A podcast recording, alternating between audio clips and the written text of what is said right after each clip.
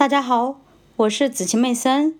今天我将继续为大家阅读《投资者的未来》第十四章：克服老龄化浪潮，哪些政策有效，哪些政策无效？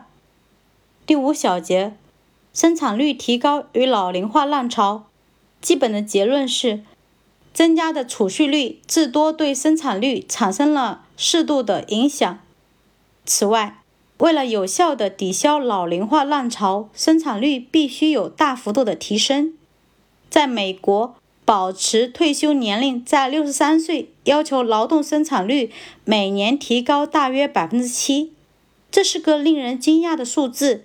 这个数字是历史上劳动生产率提高速度的三倍。这样的增长率在历史上从未持续过较长时期。如果我们让国内劳动生产率的提高速度达到百分之三点五，这是美国从第二次世界大战以来在十年时间里曾经达到过的最快速度。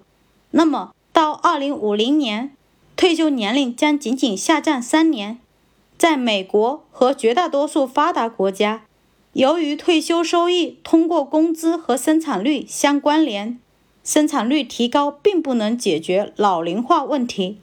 这种关于发达国家生产率提高对老龄化浪潮的影响的悲观估计，被艾伦·格林斯潘和美联储对生产率提高和社会保障体系改革的研究所回应。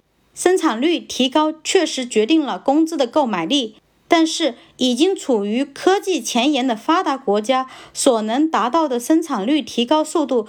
远远不能满足解决老龄化危机的需要。